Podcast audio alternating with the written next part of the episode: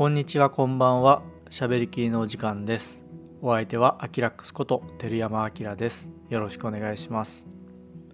今日の話題は LED ライトのことについて喋りきってみたいと思います。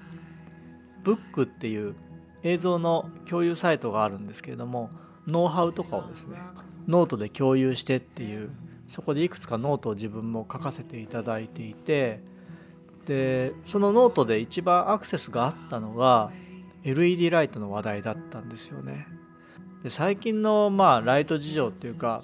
海外の YouTube とか自分が見ている中でやっぱり LED っていうのは結構熱いなって思っていてでもちろん映像って光ってすっごい重要じゃないですか。なので自分も以前からライトに関してはいろいろ探ってきていてそれまではねあの苦労して機材屋さんで HMI とか借りてもうでっかいバラストでえ HMI っていきなりバーンってつけると飛んじゃうんですよ。弾が飛んじゃうんでこうだんだん出力を上げていってとかね。あと電源も結構500ワ575とかね500ワットからだったりとか、まあ、1.2キロとかすぐに普通のそこら辺のハウススタジオで使ったらもう2灯焚いたら終わりみたいなね。電源のことも頭悩ませていたんですけれどもそこでこの LED なんですよね。でちょうどこの Vook に共有させていただいたノートは題名が「画力をアップさせる LED ライト3選」って言って結構もう前に書いたやつで2017年10月って書いてあるんで2年前ぐらいなんですけれども今もまだあのありがたいことにアクセスがあってクリップしてくれる方がいるので書いた甲斐があったなと思いますただちょっともう情報も古くて最近自分が特に気に入っている LED ライトもこのノートの中には書かれていないのでアップデートするっていう意味も込めてちょっと今日は最近自分が気に入っている LED ライトを紹介しつつ LED ライティングとは何ぞやということもちょっと喋っていきたいと思います。まあ、とにもかくにもですねやっぱり消費電力 LED は消費電力が助かりますね。で一昔前はグリーンに転んじゃったりとかやっぱり実用に耐えられなかったっていうのがあるんですよね。10年前ぐらいにフジアエビクさんで3万ぐらい出してうんとねちっちゃいバッテラのような LED を買ったことがあってソニーの NPF バッテリー系のもので使えて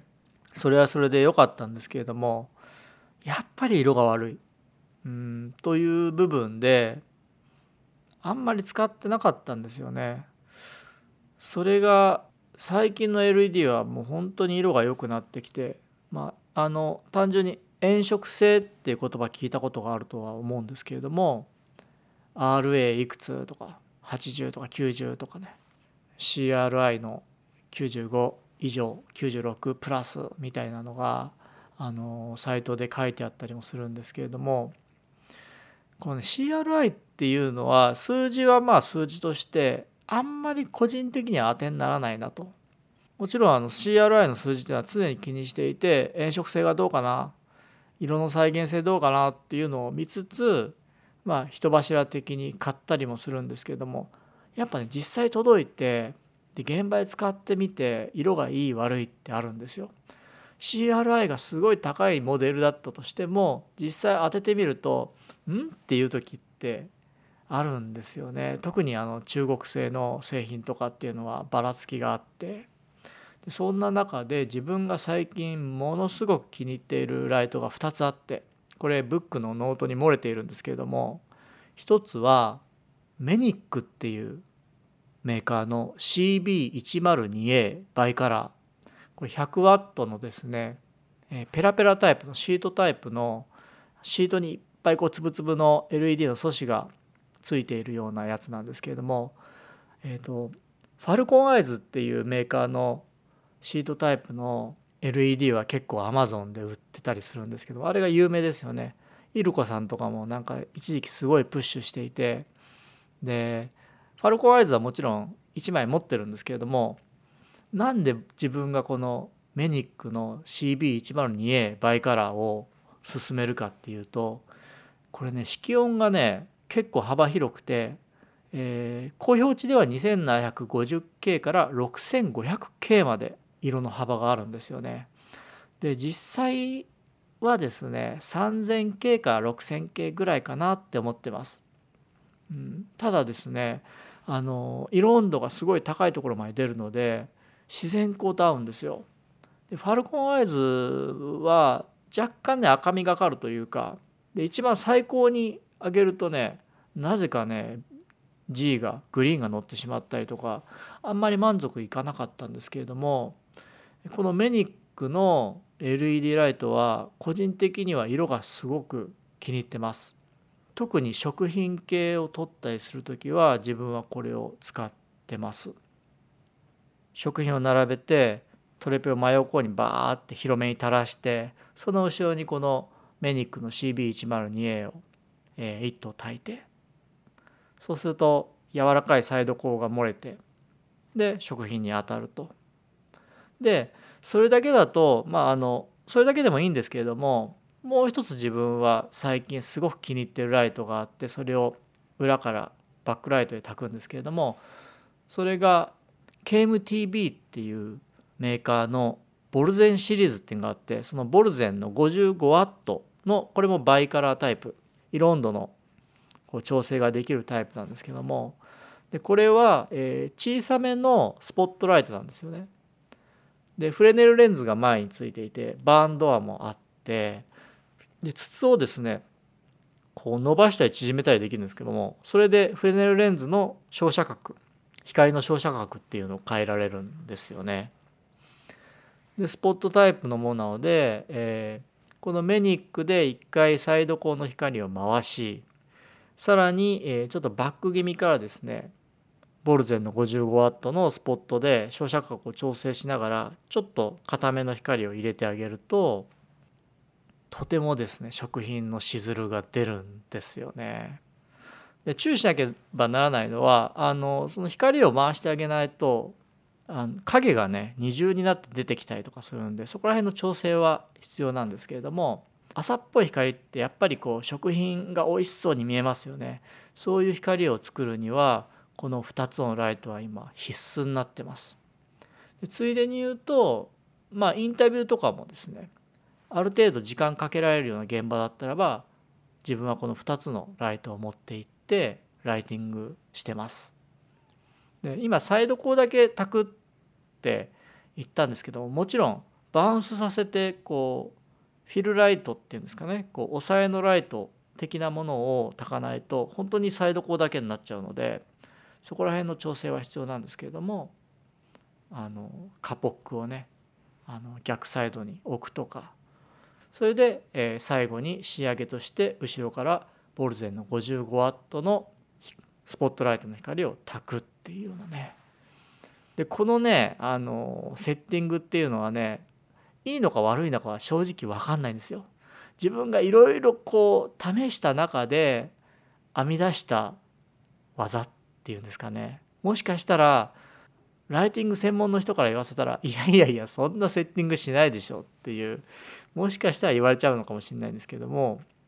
なんかあの光サイド光を作って柔らかく光をこう降り注がせて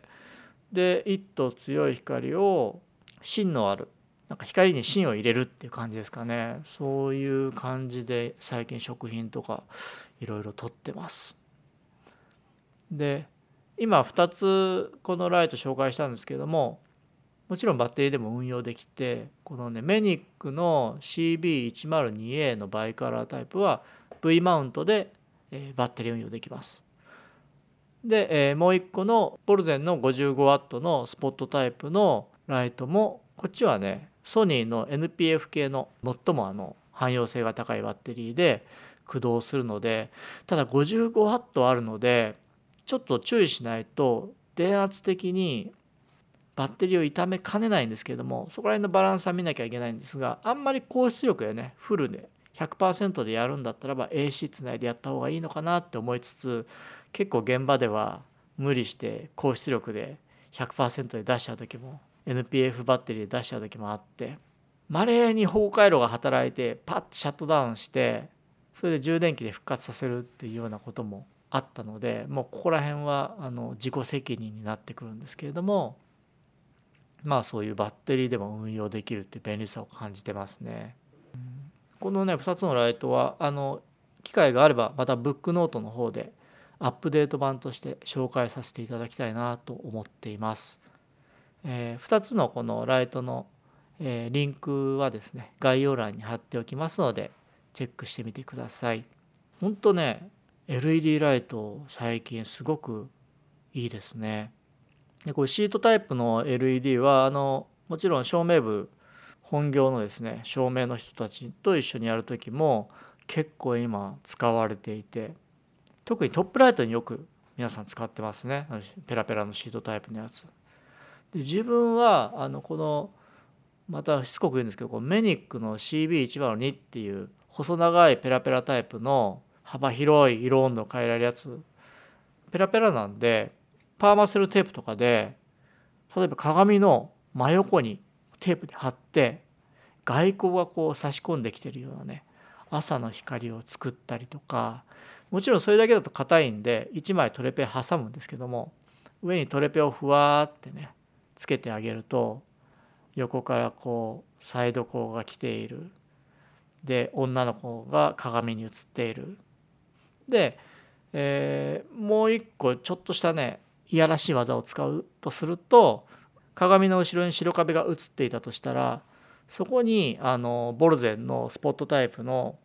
ライトを後ろの壁に当てるんですよわざと。女の子の後ろに当てるんですよね。でそれ当てるだけだとベタってただ光が当たってるだけなのでこう斜めにですね切り込み入れてあげるっていうかスリットを入れてあげるあの黒のフラッグとかで切ってあげるとスーッとこう斜めに影ができてもうそれだけで真横から光が差し込んできているっていうね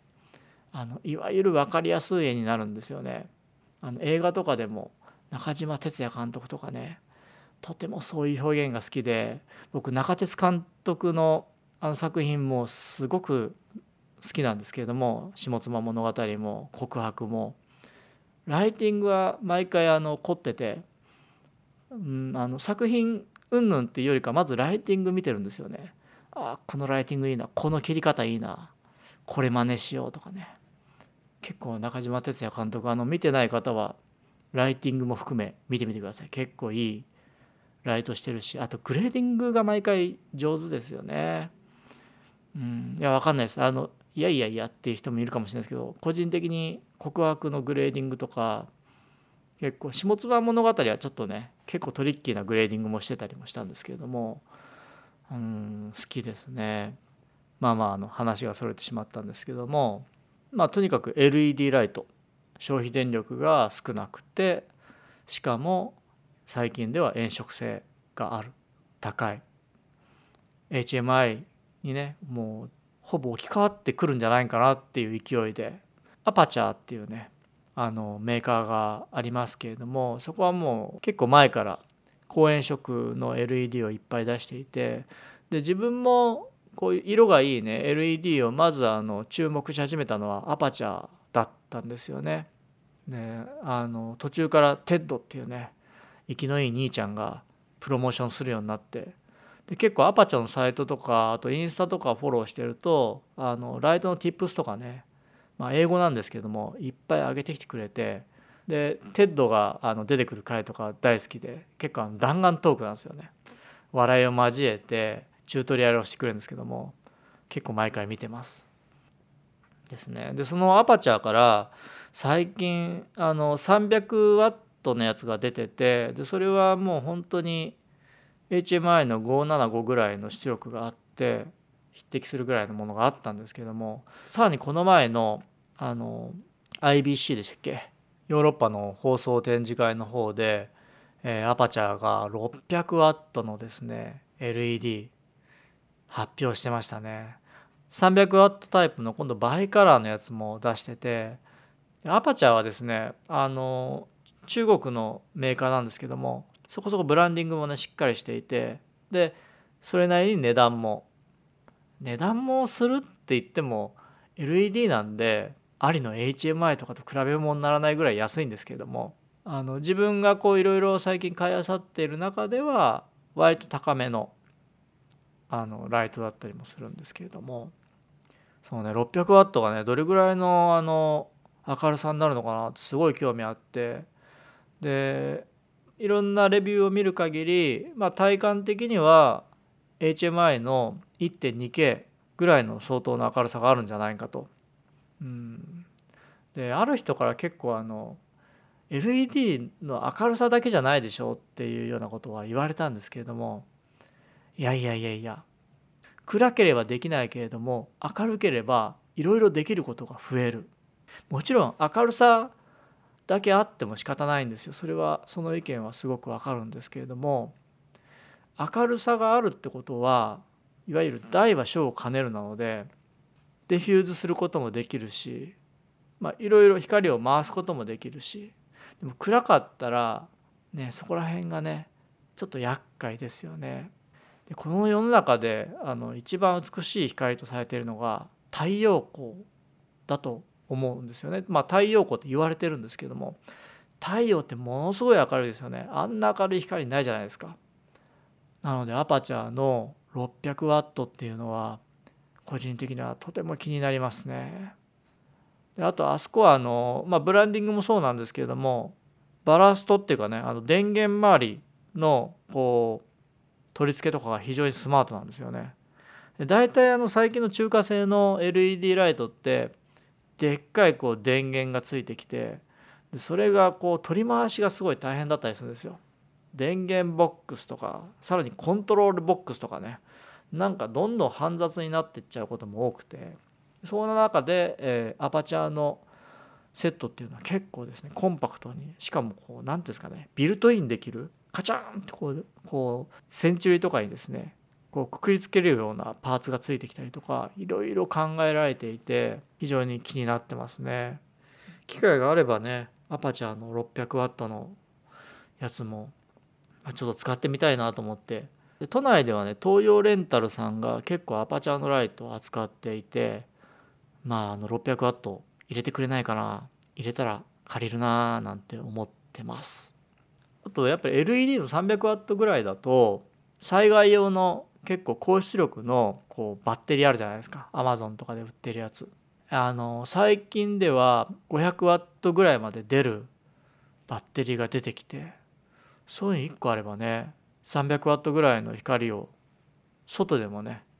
炊けますよね。そうすると日中シンクロとかもできたりして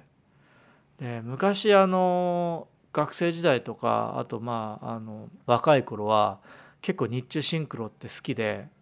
であまず日中シンクロがどういうものかっていうとあの逆光で撮るじゃないですか逆光で撮ると人物がこう暗くアンダーになっちゃいますよね。でそれを、え手前から光でグワーって起こすわけですよ。そうすると逆光なんだけども人物が照らされて妙にこう浮き立ったように見えるっていう手法があってでね20年前ぐらいだったかな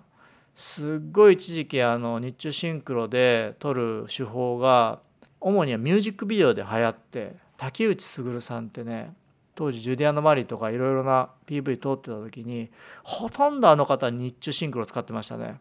それも結構見ててうわ俺も日中シンクロやったろうと思ってねででっかいジェネレーター借りてで外であの 575W の HMI を23台炊いてその時もあのミュージックビまあ若かったんでミュージックビデオとかやっててもうアーティストにガーン当ててとか表参道のどっか六本木ヒルズがまだねこう立ってない時ですよ。六本木ヒルズが建設中の時にその表参道のビルの一番上で日中シンクロやったのを思い出しますね。でもうカメラマンの友達とかもいっぱい集めてもうジェネレーターを汗だくになって上まで運んで HMI で日中シンクロしたっていう。そんなこともですね LED だったらまあアマゾンで5万ぐらいで売っているあのデカめのね災害用のバッテリーでできてしまうっていう時代になりました。前からね、まあ、あのあの若い頃のあのライティングを思い出して日中シンクロをどっかでやったろうって LED で今度やったろうって思ってるんですけどもなかなか実現せず。もしあの日中シンクロのかっちょいい映像がですね LED ライティングでできたらばまたブックノートとかどっか YouTube とかにアップして、え皆さんに紹介してみたいと思います。ということでちょっと余談が長くなってしまったんですけれども、えー、先ほど言ったあのメニックっていうメーカーの、えー、ペラペラタイプの細長いねバイカラーの 100W のライトとそれと KMTV のボルゼンの 55W の小型のスポットライト。この2つは最近とてもお気に入りです、えー、ぜひあの概要欄に入れておきますのでチェックしてみてください。ということで、えー、今日は、え、LED ライトのことについて、えー、自分の好みも合わせて喋り切らせていただきました。この番組はですね日曜日の、え夜21時をめどに毎週アップしていきますので番組を気に入っていただけた方がいらっしゃいましたら番組の登録そして今回の話が良かったよって思った方は高評価のボタンを押していただけると嬉しいです。それではまた次回お会いいたしましょう。